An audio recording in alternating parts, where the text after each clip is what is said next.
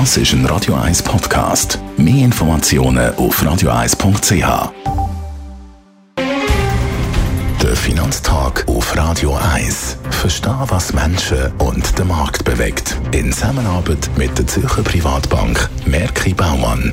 www.merkibaumann.ch Gerard Piasco, Anlagechef der Privatbank Merki Baumann. Schauen wir heute mal ein bisschen auf die amerikanische Beschäftigungslage. Der US-Arbeitsmarkt gibt ja wieder zu reden. Wie entwickelt sich die Jobsituation?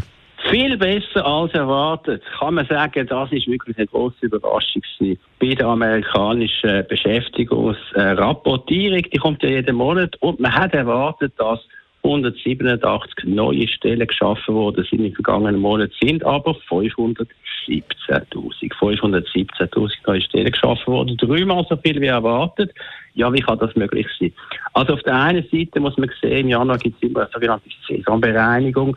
Aber auf der anderen Seite muss man auch sagen, im Dienstleistungssektor fehlen einfach, es fehlen Jobs, die äh, Nachfrage nach Jobs ist groß und von dort her hat man neue Stellen müssen schaffen. Der allgemeine Konsensus hat das zu wenig hoch eingeschätzt und von dort her ist natürlich die Situation am amerikanischen Arbeitsmarkt weiterhin sehr, sehr angespannt. Was zeigt sich im historischen Vergleich?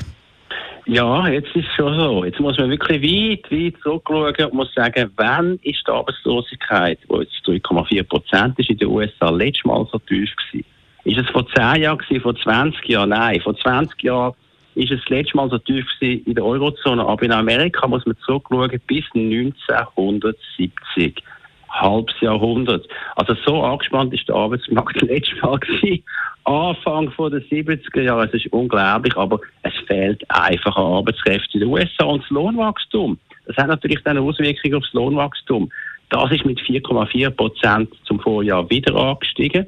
Es ist höher als erwartet angestiegen und das heißt natürlich, es ist weiterhin ein sehr heißer Markt und es ist sehr schwierig, dort eine Entspannung anzubringen. Was könnten die Folgen sein für die Finanzmärkte?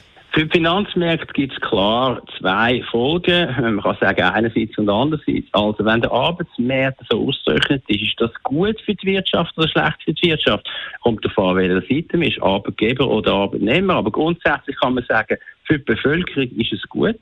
Es ist ja so, dass man mehr Lohnwachstum durchsetzen kann. Für die Wirtschaft ist es eigentlich auch gut, aber es ist nicht gut für die erhofften Zinssenkungen durch die US-Zentralbank. Die US-Zentralbank kann keinerlei Entspannung geben. Ich habe das schon, glaube schon sehr viel Mal da am Radio müssen sagen und auch sonst, es ist einfach zu früh, Zinssenkungen einzupreisen. Sie werden jetzt auch langsam ein bisschen weniger einpreisen. Das ist meiner Meinung nach immer noch zu viel drin. Also gut für die Wirtschaft, nicht gut für die US-Zentralbank, um Zinsen zu senken. Danke vielmals für die Einschätzung, Gerard Biasco, der Anlagechef der Privatbank Merki Baumann. Der Finanztag gibt es auch als Podcast auf radioeis.ch. Präsentiert von der Zürcher Privatbank Merki Baumann. www.merkibaumann.ch Das ist ein Radio 1 Podcast. Mehr Informationen auf radioeis.ch.